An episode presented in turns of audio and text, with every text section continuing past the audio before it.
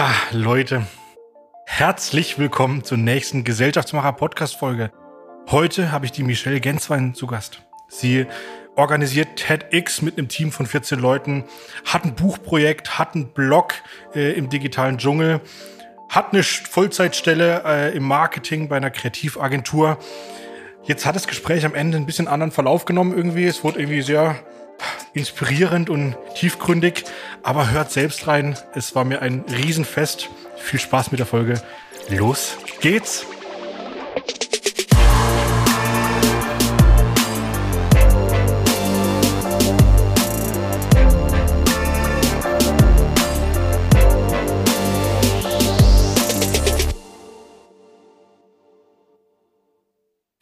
So, Michelle, herzlich willkommen hier im Podcast.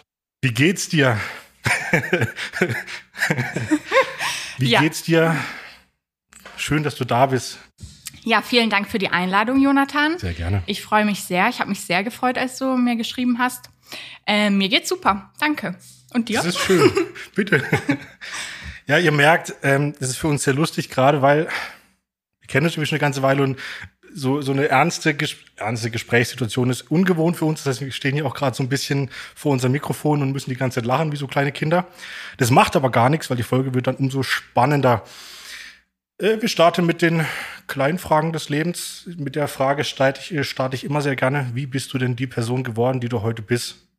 Und du kannst dir dafür drei Sätze Zeit nehmen, aber auch 30. Ganz wie du das möchtest. Ja, ich bin die Michelle. Ich bin gerade 26 geworden und ich wohne in einem Vorort von Freiburg. Und ähm, ja, wie du schon gesagt hast, arbeite hier und da bei verschiedenen Projekten und eben hauptberuflich in einer ähm, Event-Kreativagentur Spielplan 4 hier in Freiburg. Ähm, und ja, also ähm, ich sitze beruflich, würde ich sagen, viel vorm PC, aber suche dann den Ausgleich eben äh, nach Feierabend oder am Wochenende ähm, indem ich ganz, ganz viel in die Natur gehe immer und dort verschiedene Sachen mache. Also, also ja. Laufen. genau, also manchmal halt Sport, aber manchmal auch einfach, so wie jetzt irgendwie äh, vor ein paar Tagen am Sonntag, einfach mit einer Matratze und äh, Kissen auf den Kandel liegen in die Sonne mit meinem Freund. Also ähm, Hauptsache draußen, würde ich sagen. Krass. Und wie bist du aufgewachsen? Ich bin in einer großen Patchwork-Familie aufgewachsen, was tatsächlich wahrscheinlich eine sehr große Rolle spielt äh, für die Frage, wie ich der Mensch geworden bin, der ich heute bin. Ähm, ich habe vier jüngere Geschwister, also ich bin die Älteste, ähm, wobei der Jüngste erst vor vier Monaten geschlüpft ist. oh. Ja, ja, total süß. Ähm, und ja, äh, Stiefmutter und Stiefvater ist alles dabei. Ähm, wir sind eine wie gesagt, große Patchwork-Familie, in der sich zum Glück aber alle super gut verstehen. Ähm, das heißt, alle Geburtstage und Weihnachten und so feiern wir alle zusammen, wenn nicht gerade Corona ist. ähm, ja, also das, das halt, würde ich sagen, ist auf jeden Fall eine sehr prägende äh, Komponente in meinem Leben. Ich denke gerade nach. Ich glaube, ich kenne wenige Patchwork-Familien, wo ich dann so eine Antwort bekomme, bekommen würde. Was ist euer Geheimnis? Wie, was, was glaubst du, wie kann das funktionieren? Ha, gute Frage. Ähm, tatsächlich höre ich leider auch sehr selten von diesen guten Ausnahmen. Ähm, oft hört man ja irgendwie von Rosenkrieg und so, was ich natürlich ganz, ganz schlimm finde oder fände. Ähm, was unser Geheimnis ist, ich weiß es nicht.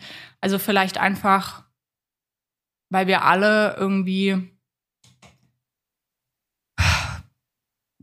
ich, weiß es nicht, vielleicht weil wir einfach fröhliche Menschen sind, die keinem was Böses wollen und dann kommt man halt gut miteinander aus und ähm, wir sind halt eine relativ, wie soll ich sagen, moderne Familie. Ich sage immer manchmal auch aus Spaß eine Hippie-Familie.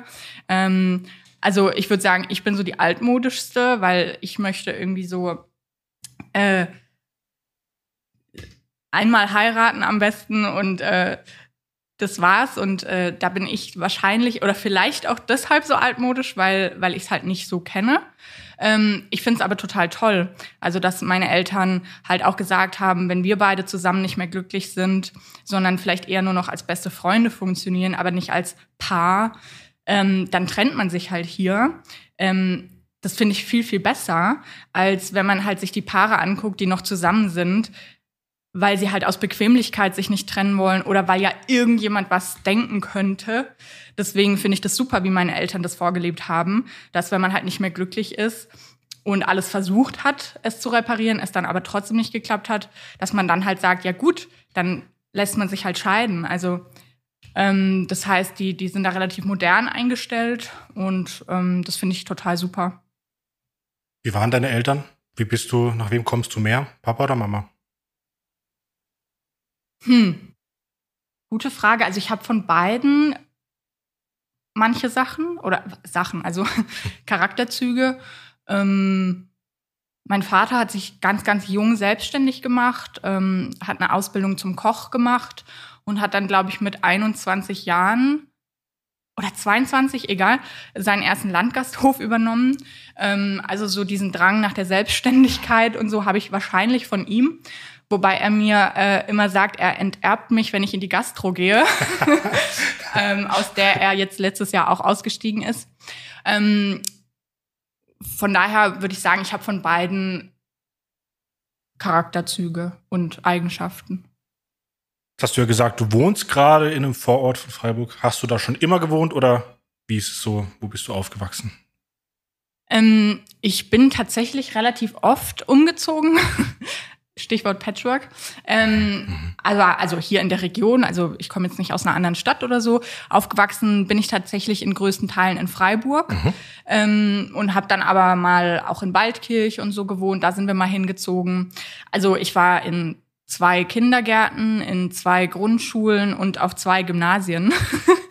also wir sind relativ häufig umgezogen und ähm, ja, das spielt vielleicht auch eine Rolle zu deiner Eingangsfrage, wie ich der Mensch geworden bin, der ich bin, weil ich glaube, dadurch habe ich halt gelernt zu ähm, ähm, socialisen, also irgendwie so mich überall anzupassen, also nicht anzupassen, aber halt überall Anschluss zu finden und so.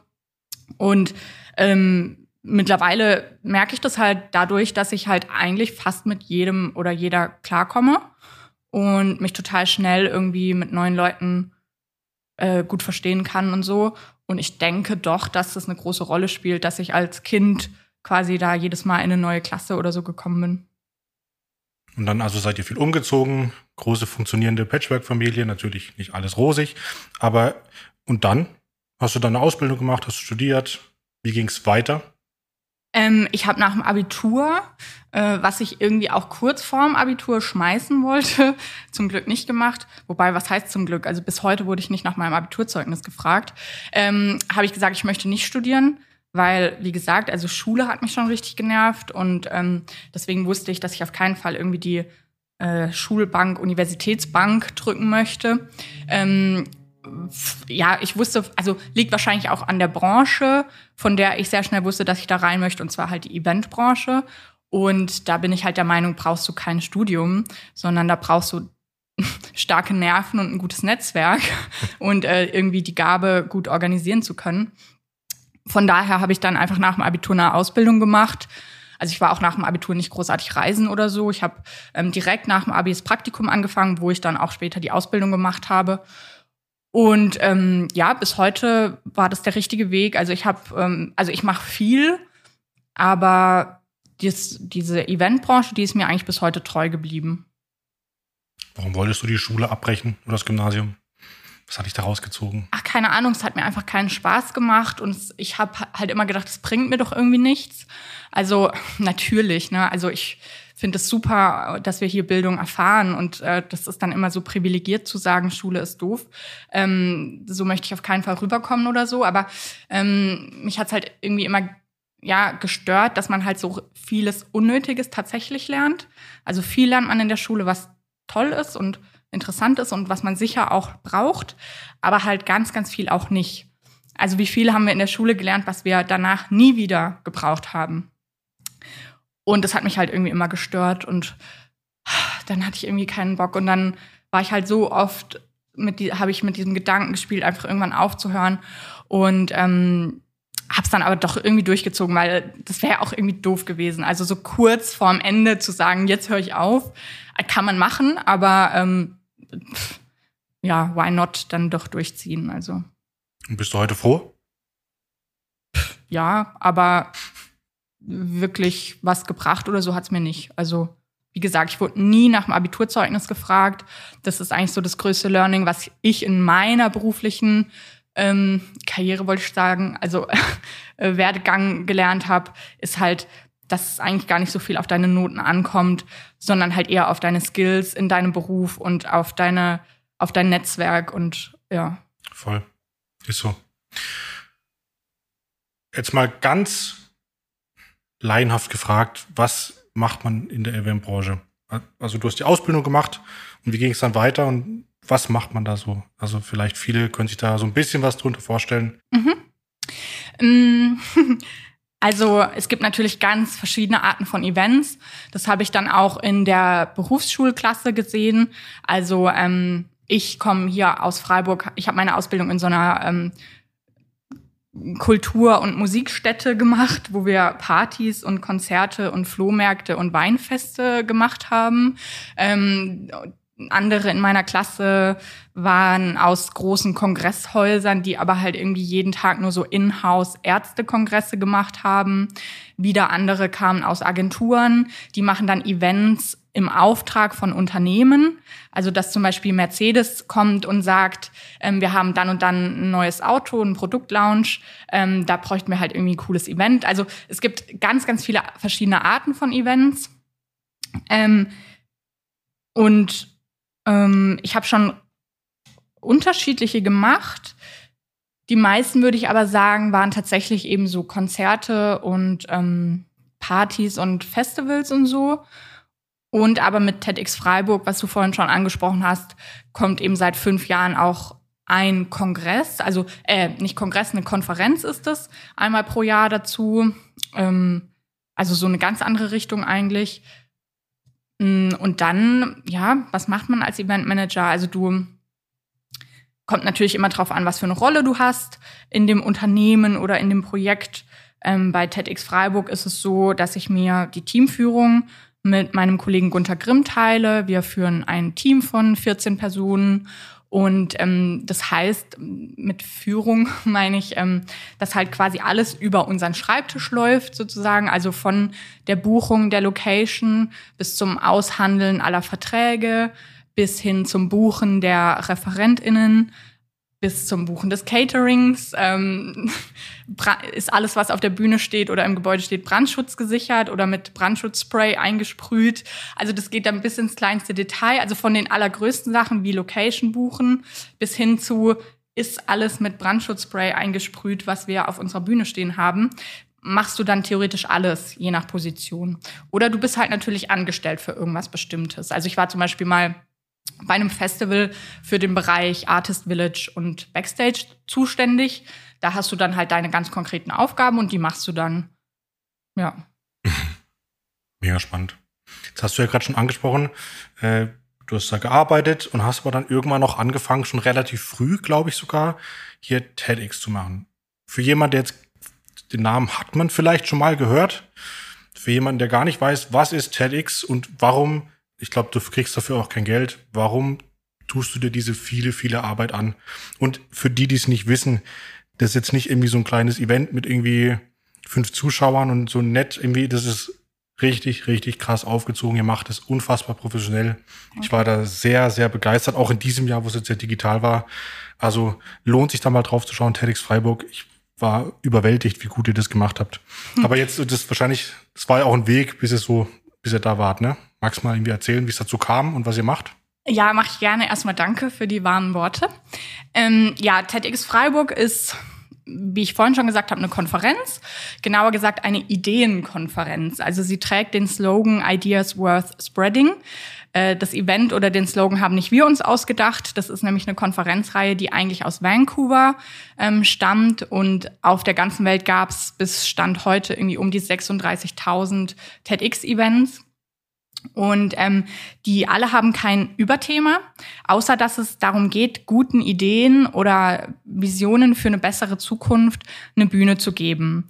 Und das heißt, pro Konferenz gibt's da auch nicht nur einen Speaker oder Speakerin, sondern immer bis um die zehn, also plus minus. Und in höchstens 18 Minuten müssen sie halt ihre gute Idee teilen. Und das ist halt deshalb so cool, weil es halt Themen wirklich aus allen möglichen Bereichen gibt. Also so auf der Hauptkonferenz, die heißt nicht TEDx, sondern TED, da ähm, steht Bill Gates und dann als nächste ist eine Straßenmusikantin dran, die zum Beispiel darüber spricht, was sie dadurch gelernt hat, immer auf der Straße zu spielen und um Geld zu fragen, sozusagen. Also das, die Themen sind unglaublich vielfältig und deswegen ist es halt so toll, weil es halt wirklich deinen Horizont erweitert. Weil wenn ich jetzt auf YouTube gehe, ähm, würde ich mir keinen Vortrag über Photovoltaik anhören. Wenn ich das aber auf einer TEDx-Konferenz höre, dann merke ich auf einmal, was für ein krasses Zukunftspotenzial das bedeutet und wie viele Probleme ähm, damit aus der Welt geschafft werden könnten. Und darum geht's eben. Und ähm, in Freiburg gibt es das seit 2016. Das haben zwei Brüder hier nach Freiburg gebracht. Da muss man sich dann bei der offiziellen TED ähm, Konferenz um eine Lizenz bewerben, muss man ganz viel, also muss man fast seine Seele offenlegen, warum man das machen möchte. Ähm, und dann bewirbst du dich Jahr für Jahr neu um diese Lizenz, musst eigentlich auch nach New York fliegen dafür, ähm, wenn kein Corona ist. Man will es fast schon nicht mehr in den Mund nehmen.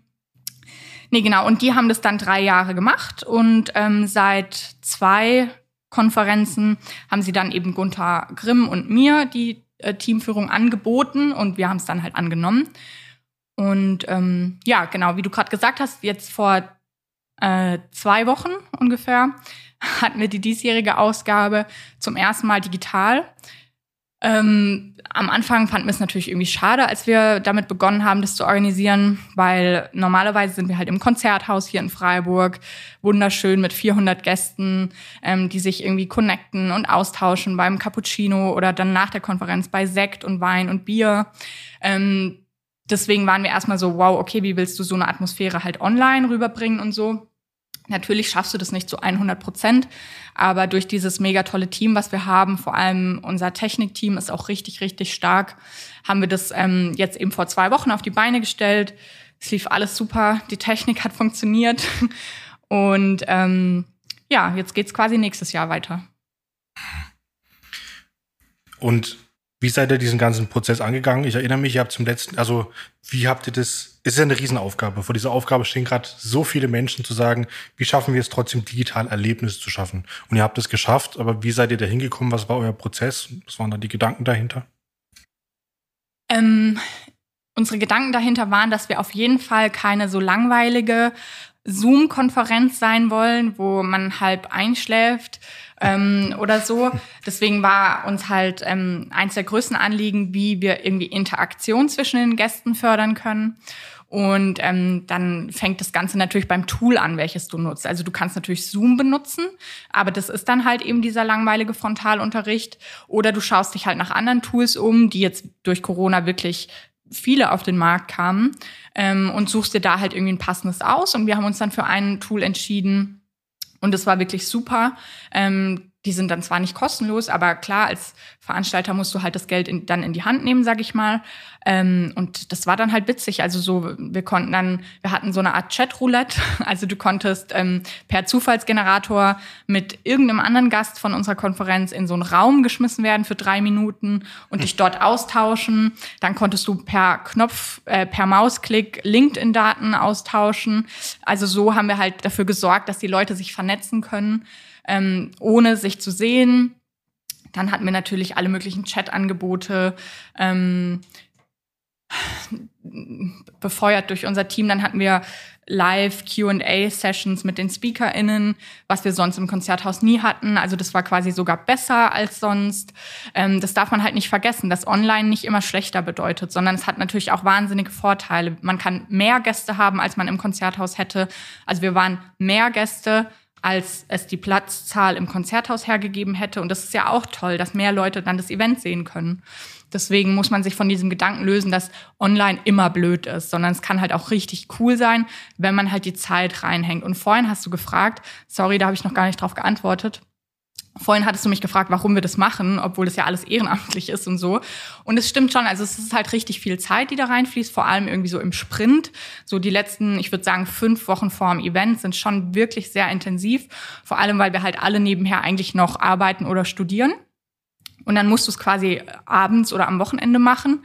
Ähm, und wir machen das aber alle, weil wir halt so an diese Vision glauben, dass man halt diese gute, guten Ideen in die Welt rausbringt und ähm, weil es jedem von uns auch persönlich was bringt. Also nicht nur, dass wir durch diese Arbeit dazu lernen und uns weiterentwickeln, sondern ganz ehrlich auch das Netzwerk. Ähm, also viele Leute fragen mich immer, vor allem diejenigen, die wirklich hautnah mitkriegen, wie viel ich da arbeite, fragen oft, also nicht alle, manche checken es auch, aber oft wird, werde ich gefragt, warum machst du das? Es gibt doch kein Geld. Aber es macht halt einfach mega Spaß. Also das Team ist auch in den letzten Jahren, wir haben zum Glück kaum Fluktuation, so zusammengewachsen, dass es eigentlich so ist, als würdest du ein cooles Event mit einer Gruppe Freunden organisieren. Und ähm, ja, wie ich gerade schon gesagt habe, das Netzwerk ist halt mega cool, was du dir dadurch aufbaust. Also ich habe irgendwie meinen Literaturagenten über einen Kontakt von TEDx bekommen. Ähm, ich habe spannende, also oder auch ähm, ja genau, der ähm, Inhaber von der Agentur, für die ich gerade arbeite, habe ich über TEDx kennengelernt. Also ja, so, so fügt sich dann alles. Es ist echt mega spannend. Ähm, ich bin auch immer sehr begeisterter Gast von TEDx-Events und Jetzt hast du ja auch gesagt, dass du den Literaturagenten darüber gefunden hast, über das Netzwerk. Vielleicht können wir da ganz am Ende ganz kurz anteasern, was da passieren wird. Aber jetzt hast du auch gesagt, dass du deine jetzige Arbeitsstelle darüber gefunden hast. Und jetzt bist du ja da nicht Eventmanagerin, sondern du machst da was. Äh, und genau, was ist da deine Arbeit? Genau, ähm, in der, ganz genau wird man sogar sagen, Event-Marketing-Agentur in der ich arbeite, Spielplan 4, bin ich fürs Marketing witzigerweise angestellt. Äh, gar nicht für Events, obwohl ich ja aus dem Eventmanagement komme. Und ähm, das war ganz cool eigentlich. Ich habe nämlich ähm, nach meinem letzten beruflichen Projekt ähm, gewusst, okay, das endet dann und dann. Ähm, also muss ich mich quasi nach was Neuem umsehen, wenn ich nicht mich selbstständig machen möchte. Wollte ich noch nicht. Und ähm, dann habe ich meine Jobsuche ein bisschen anders gestaltet als sonst. Und zwar habe ich einfach meinen Lebenslauf an Leute in Freiburg geschickt, von denen ich weiß, dass sie gut vernetzt sind. Und habe gesagt, hey, ich bin ab dann und dann wieder auf dem Arbeitsmarkt zu haben. Wenn du irgendwas hörst, du kennst mich, ähm, was zu mir passen würde, dann sag entweder mir Bescheid oder fühl dich frei, meinen Lebenslauf direkt weiterzuleiten. Und meinen Lebenslauf habe ich eben auch meinem jetzigen Chef, dem Florian Stettler, geschickt. Und dann hat er so gesagt, ja, wie, Moment mal, ja, dann lass doch mal irgendwie treffen in der Agentur und mal quatschen, weil äh, vielleicht habe ich ja dann eine Stelle und so. Und ähm, ja, long story short war dann halt tatsächlich, dass er gesagt hat, ja, okay, hey, du würdest so gut in das Team passen und so und irgendwie uns gut ergänzen, weil er so viele Ideen hat, aber halt jemanden bräuchte, der das dann auch umsetzt, dass ähm, er mir gerne eine Stelle anbieten würde fürs Marketing.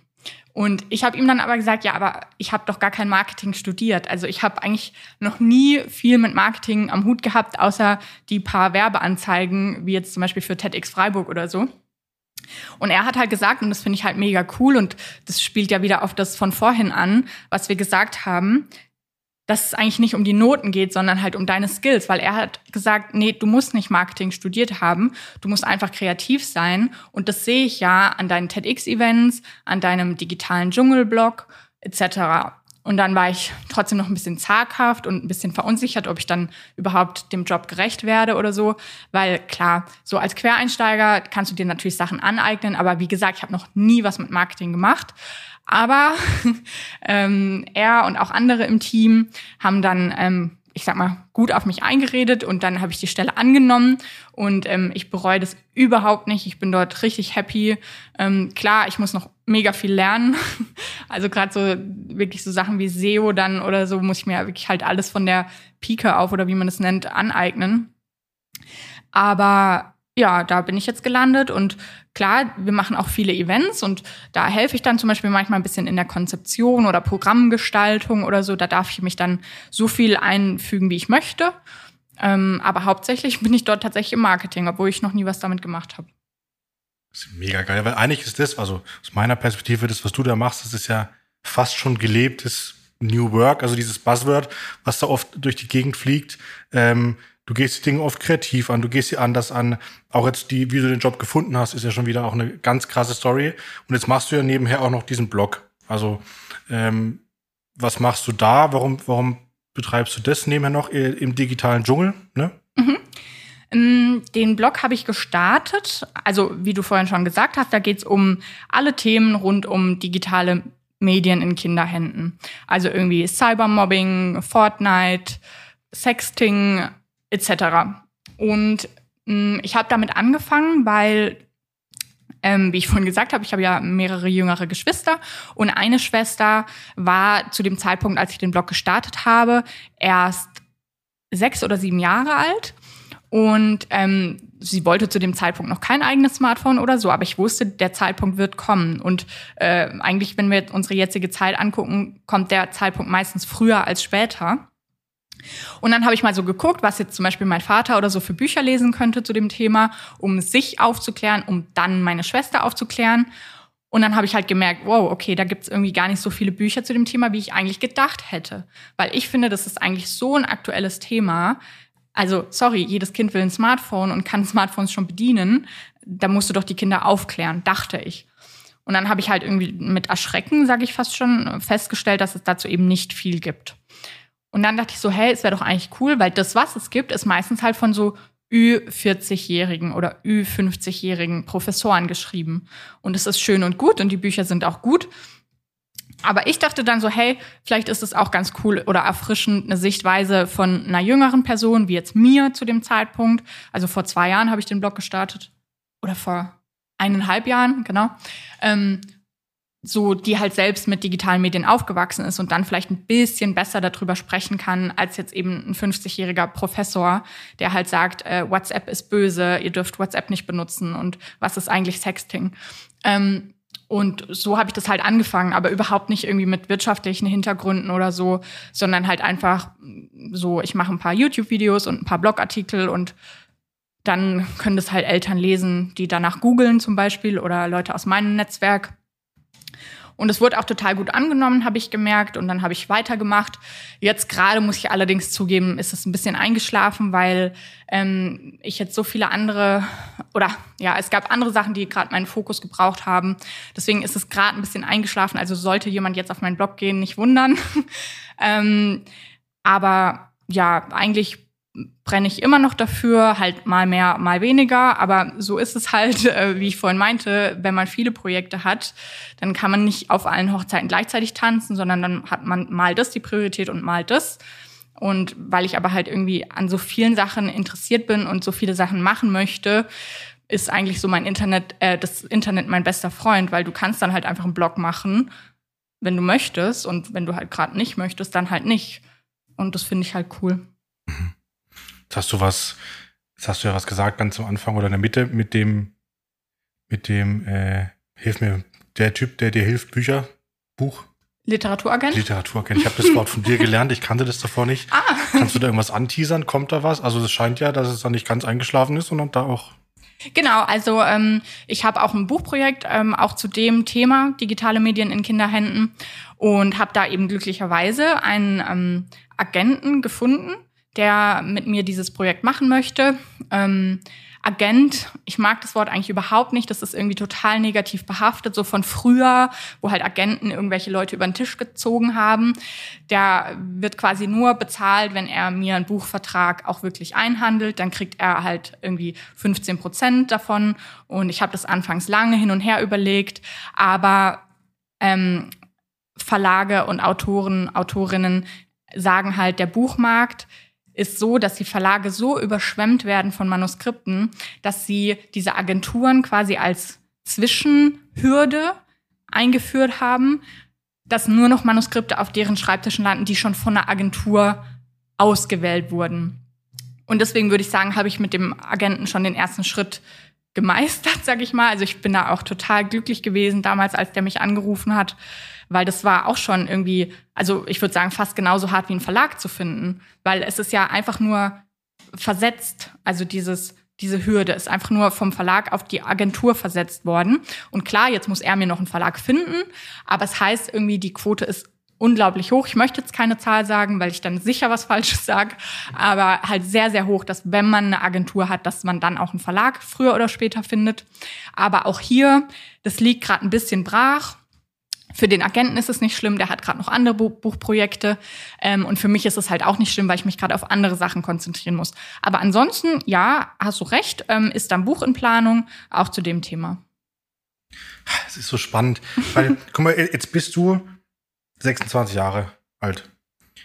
Und als ich dich schon kennengelernt habe, da waren wir beide 24 oder so. Ja, ja. Äh, da hat schon so ein krasses Netzwerk.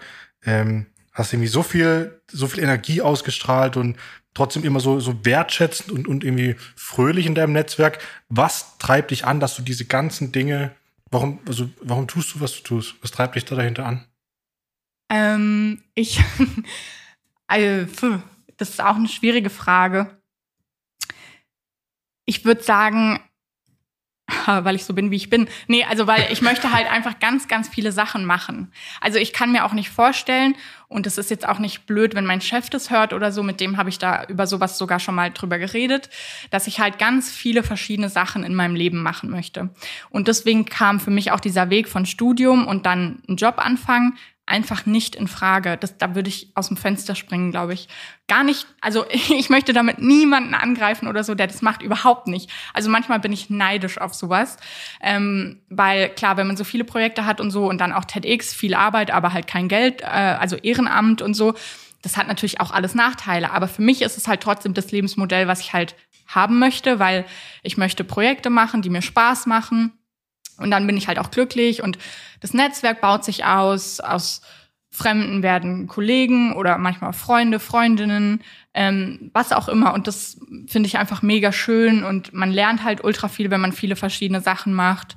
Und ähm, ja, später möchte ich halt mal zurückgucken und sagen, guck mal, ich habe so viele verschiedene Sachen gemacht. Ich, ich habe nicht das Gefühl, ich habe irgendwas ausgelassen, was ich machen wollte. Und das muss halt nicht immer Geld abwerfen, sondern mir einfach Erfahrungen bringen, sozusagen. Mega, mega geile Antwort.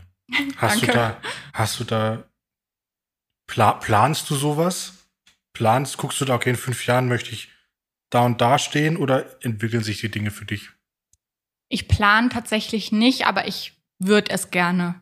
Also ich kann es aber nicht. Also, und das ist wirklich so ein bisschen so dieser, mein Wunderpunkt, dass und das ist halt das, was ich gerade schon kurz angesprochen habe, dass es halt natürlich auch Schattenseiten hat, so viele Projekte zu machen und so. Ähm, also vielleicht könnte man besser planen, also nicht vielleicht, sondern man könnte ganz sicher besser planen, aber irgendwie kriege ich das nicht hin, weil so meine Interessen verändern sich so schnell. Ähm, also manchmal habe ich ein Hobby für zwei Monate und nach zwei Monaten finde ich es langweilig. Und deswegen fällt mir Planen so unglaublich schwer ähm, was ich aber bedauere. Also ich hätte es gerne anders. Und ich muss auch sagen, das klingt vielleicht alles schön und so, wenn ich das erzähle, aber es, es manchmal überrennt mich das auch. Also ich habe manchmal auch Tage, da macht mir das richtig Angst und Panik und ich könnte heulen, weil ich so denke, oh mein Gott, wo stehe ich in fünf Jahren? Ähm, also ich habe an neun von zehn Tagen, oder nee, 99 Prozent aller Tage habe ich voll Bock und bin total happy mit dem, was ich mache. Aber dann kommt halt manchmal so ein Tag, da bin ich so überfordert damit und denke, oh Gott, äh, tausend Meetings und tausend Pläne und wo fange ich an und wo höre ich auf. Ähm, also das ist dann so die andere Seite natürlich auch. Ja. Mir sprichst du da gerade sehr aus der Seele, weil mir geht's auch oft so. Von außen sieht's dann oft so geil aus und ähm, aber also ich weiß, ich weiß nicht, wie euch da draußen geht, aber also ich habe auch sehr, sehr oft dann regelmäßig, wo ich dann denke, so fuck, so alle mhm. paar Wochen mal, wo dann wirklich so alles zu viel wird. Und mhm. ich weiß nicht, ich habe auch ein, zwei Freunde, die, die machen eine Sache und die haben, die ruhen so in sich selber. Und manchmal, manchmal beneide ich sie mhm. und dann irgendwo habe ich mal das Bild, irgendwer hat mal zu mir gesagt, und da habe ich mich sehr angesprochen gefühlt, hat zu mir gesagt, Jonathan, ich bin wie so ein Eichhörnchen. Wenn da eine Nuss ist, dann will ich die haben. Und dann renne ich dahin, aber dann ist da noch mal eine Nuss und dann, und dann ja. renne ich dahin und ähm, das trifft ganz gut. Ähm, ja. Ja, mega spannend. Und was hilft dir dann in so Momenten, wenn es dann mal zu viel wird, runterzukommen? Hast du da irgendwas als, als Ausgleich zur Balance? Mm, ja, klar. Also natürlich ähm, raus in die Natur gehen, Klassiker, zweiter Klassiker, äh, Sport ähm, oder so, mein, mein Freund kann mich auch sehr, sehr gut runterholen. Oder was heißt runterholen? Also be mich beruhigen mhm. ähm, und mir gut zureden. Ähm, und mir hilft es dann tatsächlich auch mal kurz. Ich habe so eine Liste mit allem, was ich schon gemacht habe, wo ich dann halt auch so Erfolge reinschreibe und so. Und dann hilft es mir auch, die nochmal anzugucken. Ist natürlich dann wie so ein kleiner Ego-Boost, mal blöd gesagt. Oh ja, ja nee, aber das Nein, hilft schon. Also, voll. weil manchmal, wie du sagst, wird es einem zu viel und man sieht den Wald vor lauter Bäumen nicht mehr. Und dann hilft es halt mal kurz zurückzugucken, okay, was habe ich schon alles erreicht? Und klar, es ist halt nicht dieser klassische Weg. Und ich, also auch ich ertappe mich halt noch dabei. Und ich glaube, das ist so in unseren Köpfen, in unserer Gesellschaft noch eingehämmert, dieses, dass der bessere Weg der mit Studium und danach Vollzeitstelle ist. Das ist so in unseren Köpfen drin, dass sogar ich die das von der Familie überhaupt nicht eingetrichtert bekommen hat. Wie gesagt, Vater ganz früh selbstständig und so. Dass sogar ich mich manchmal so dabei ertappe, so, oh, hätte ich doch studieren sollen oder soll ich noch studieren oder so. Also wirklich, manchmal habe ich Tage, wo dann plötzlich diese Gedanken hochkommen, wo ich an allen anderen Tagen sagen würde, Michelle, sag mal, geht's noch? Dass du jetzt auf einmal so Gedanken oder so Zweifel hast. Aber ja, ich glaube, das gehört dazu. Das ist krass, ne? Ich habe auch vor drei Wochen, glaube ich, habe ich mich, hätte ich mich fast für ein Psychologiestudium nochmal eingeschrieben nebenher. Einfach, ich habe ja, also ich glaube, ich habe es noch gar nicht erzählt. Man ich hat ja sonst nichts zu tun. genau so.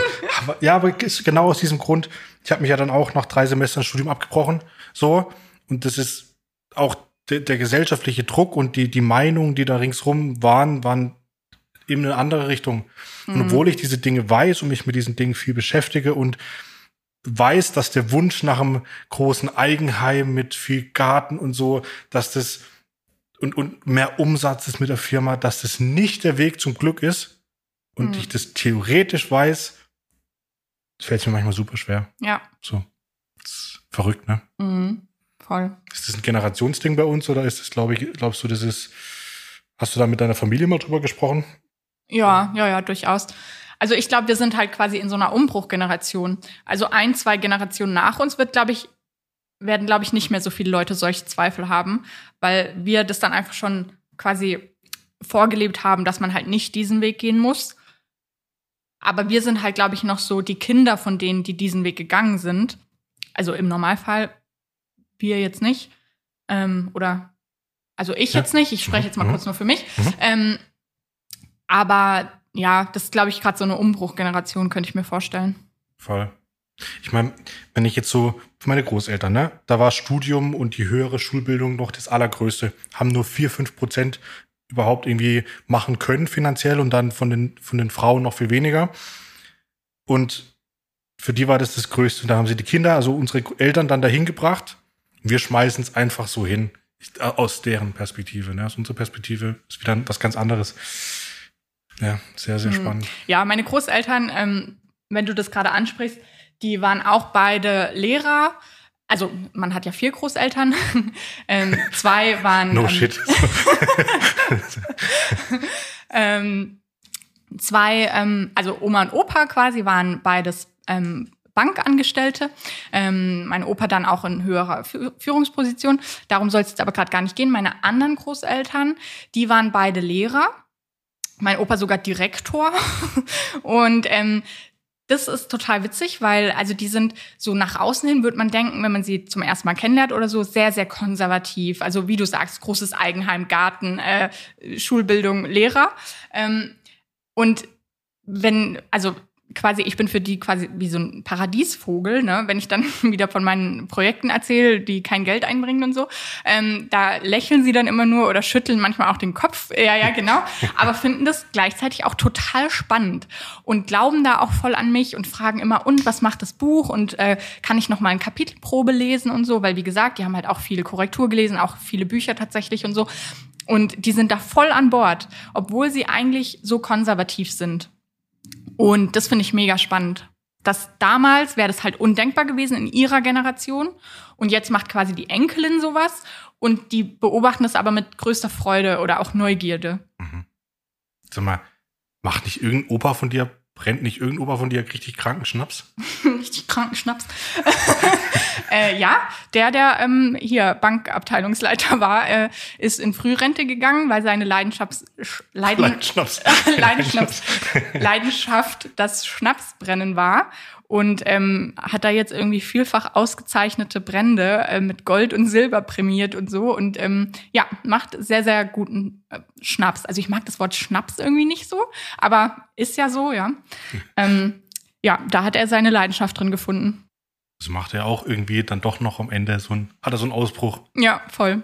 Geil. Ja. Inspiriert dich sowas oder wo holst du deine Inspiration her? Mm, ja, das inspiriert mich auf jeden Fall. Ähm, mich inspiriert aber auch zum Beispiel in Sachen Partnerschaft äh, inspirieren mich meine Großeltern, beide Paare total, weil die sind irgendwie schon seit, ein Paar ist seit 56 Jahren verheiratet und das andere Großelternpaar seit 46 Jahren, glaube ich. Und die lieben sich immer noch wirklich heiß und innig. ähm, und das finde ich halt wunderschön, weil ja, ich glaube, jede Beziehung geht mal durch eine Krise, ähm, sei es Krankheit oder finanzielle Sorgen oder durch den Job in eine andere Stadt müssen oder was auch immer. Krisen gibt's genug. Und also das inspiriert mich ähm, total so auf einer privaten Ebene. Würde ich sagen, sind meine beiden Großelternpaare meine größten Vorbilder. Und auf beruflicher Ebene, ähm, ja, beziehungsweise nein, meine Eltern inspirieren mich auch auf privater Ebene, weil sie halt auch sagen, mach so lange weiter quasi, bis du glücklich bist und halt auch ähm, mit Jobwechsel und allem Möglichen. Also da ähm, haben meine Eltern mir das tatsächlich auch vorgelebt. Die haben auch beide nicht studiert. Ähm, und ansonsten meine Inspiration, oh, keine Ahnung. Also ich wünschte, ich hätte da jetzt irgendwie eine cheesy gute Antwort, aber ganz verschiedene Einzelgeschichten, mhm. ganz individuell hier und da mal aufgeschnappt. Ähm, bei vielen Personen inspiriert mich irgendwas an ihrem Charakter. Ähm, um jetzt, sorry, nochmal auf meinen Freund zu kommen. Also der hat sich jetzt irgendwie gerade durch irgendwie neun Jahre Jura durchgekämpft. Ähm, und das bewundere ich dann beispielsweise auch total, so dieses Dranbleiben, was ich ja manchmal bei Projekten nicht habe. So, wenn mir langweilig wird, höre ich auf. Und ähm, das sage ich nicht, dass ich das richtig mache. Ähm, sicher manchmal, aber manchmal vielleicht auch nicht. Und deswegen inspiriert mich dann sowas auch wieder total, dass man sagt, boah, es ist so ein harter Kampf, irgendwie dieses Studium oder Referendariat oder was auch immer, aber ich ziehe das jetzt durch. Also deswegen, ich will nur sagen, jeder inspiriert mich. Also auch du inspirierst mich, weißt du? Also ich hole Inspirationen nicht von einer Person oder so, sondern von vielen. Mhm. Krass. Bücher, liest du Bücher? Jetzt weiß ich ja, dass wir beide Weltmeister sind im Bücher bestellen. Weil die Titel so geil sind, das muss ich lesen. Nach den 27 anderen, die ich noch habe. Oh Gott, Oder? ja, 27.000 anderen. ähm, Bücher, ja, also ich lese generell schon, aber wie immer, also zu wenig. Ähm, manchmal verschlinge ich ein Buch innerhalb von zwei Tagen. Also das letzte, wo es mir so ging, war ähm, die ähm, Big Five, nee, doch, die Big Five for Life von John Strilecki oder wie man den ausspricht. Ähm, dann aber auch den ersten Roman seit vielen, vielen, vielen Jahren, den ich mal wieder gelesen habe, Der Alchemist von Paulo Coelho. Zungenbrecher. ähm, das habe ich innerhalb von fast eineinhalb Tagen gelesen, weil ich es so wunderschön fand. Ähm, ja, also manchmal lese ich ein Buch innerhalb von zwei Tagen und dann lese ich wieder drei Monate nichts. Oder halt hier und da mal am Abend drei Seiten und dann werde ich müde ähm, also ja, ich habe viele Bücher, die ich noch lesen möchte. Aber wie es halt so ist mit der Zeit.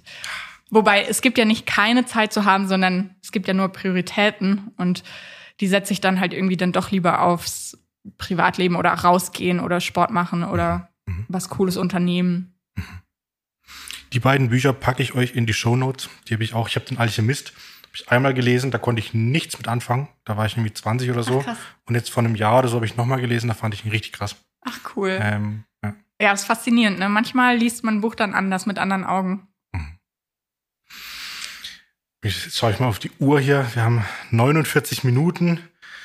Ja, ich würde sagen, ähm, um auch deine Zeit nicht überzustrapazieren, Ach. Vielen, vielen, vielen Dank, dass du da warst. Das Gespräch hat ein bisschen eine andere Wendung genommen, aber es äh, hat mich gerade sehr erfüllt und inspiriert. Vielen Dank, dass du hier warst und dir die Zeit genommen hast. Danke für die Worte und danke für die Einladung und danke fürs Gespräch. Und ich hoffe, bald gehen wir mal spazieren. mal wieder. Mach's gut. Tschüss.